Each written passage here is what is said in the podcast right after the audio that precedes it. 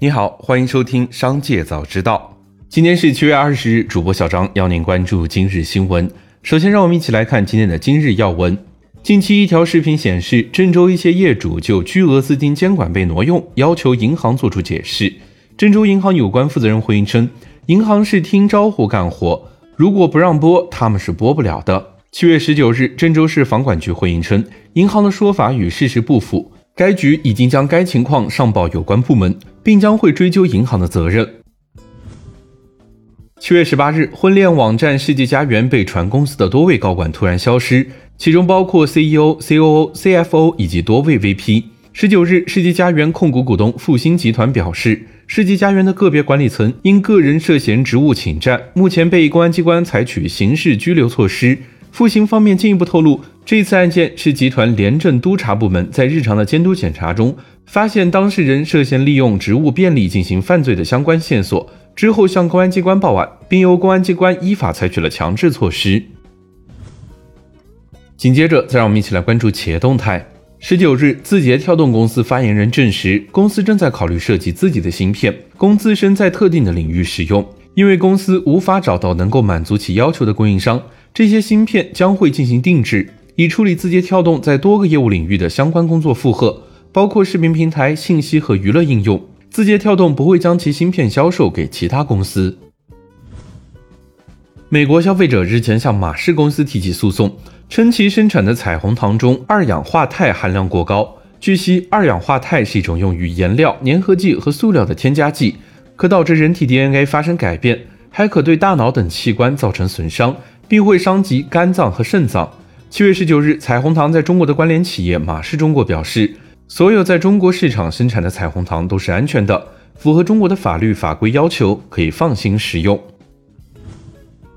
七月十九日，爱奇艺和抖音集团达成合作，将围绕长视频内容和二次创作与推广等方面展开探索。有知情人士透露，抖音最开始选择的合作对象是优酷，优酷高层曾表示可以谈，但合作未果。最终，抖音选择与爱奇艺合作。七月十八日，趣店创始人罗敏现身东方甄选直播间，并狂刷礼物。主播董宇辉则回应称：“不要再刷了，这是卖菜的直播间。新东方现在还是上市公司，他们的财力还是比较让大家放心的。”七月十九日，罗敏在账号发布视频称：“很遗憾自己被董老师拉黑，并表示自己很喜欢董老师的直播，只是很遗憾以后可能再也看不到了。”七月十九日，一则交易窗口指导的传闻直接带崩了此前已涨了五倍的中通汽车。一则传闻称，有券商接到交易所电话，称将对频繁参与中通客车交易的投资者从严从重处理，还考虑对券商进行扣分处理，建议明确传达交易所警示要求，切勿继续买入。据悉，异常交易出现或者触发异动规则时，交易所确实会致电券商进行窗口指导。七月十八日，香港联交所公开谴责港股上市公司旗展控股前执董毛俊杰，认为毛俊杰若仍留任该公司董事会的董事，会损害投资者权益。毛俊杰是内地的女演员，今年登上《乘风破浪的姐姐》第三季。联交所指出，旗展控股曾表示，毛俊杰在金融方面经验丰富，资料并不准确且具误导性，违反上市规则。毛俊杰也提供了不实或误导性的数据。据悉，毛俊杰已于去年辞去了执行董事的职务。近期，多地市场监管局相继对钟薛高进行了抽检，结果显示，钟薛高品牌抽检合格。南京市市场监管局在流通和生产环节抽检了当前网上备受关注的钟薛高品牌共计五款产品，包括钟薛高海盐椰椰雪糕、钟薛高丝绒可可雪糕等五款雪糕，均抽检合格，符合食品安全国家标准。近日，B 站推出防陌生人私信骚扰弹幕优选模式、拉黑举报功能、消息偏好设置、一键防护模式多项规避网络暴力的功能。其中，一键防护功能开启后，用户可在七天内拒绝收到任何选择人群外用户发送的私信、弹幕以及评论。B 站呼吁广大用户理性发言，友好交流。紧接着，再让我们一起来关注产业消息。曹德旺接受采访时曾谈到，百姓买了很多房子，说保值。他建议别人不要再傻了，有钱的人都好几套房子，剩下没钱的人才需要房子。将来房子就是有钱人卖给有钱人，卖得出去吗？曹德旺还建议房子要趁早卖掉，并称他手里除了现在住的房子，没有一套房子。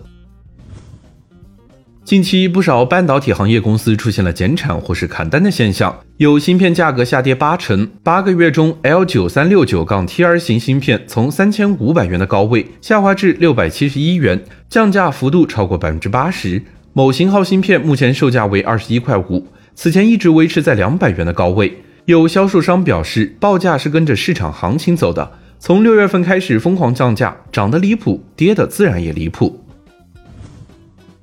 最后，再让我们把目光放向国际。近日，美国财政部发布截止今年五月国际资本流动报告，其中最受关注的美债持仓数据显示，中国大陆五月所持美债环比减少二百二十六亿美元至九千八百零八亿美元，连续六个月下降，时隔十二年首度跌破万亿美元大关，与去年五月一万零七百八十四亿美元相比，减持规模达到了九百七十六亿美元。而主要原因可能是通胀导致美联储加息。或是美国债券的吸引力下降。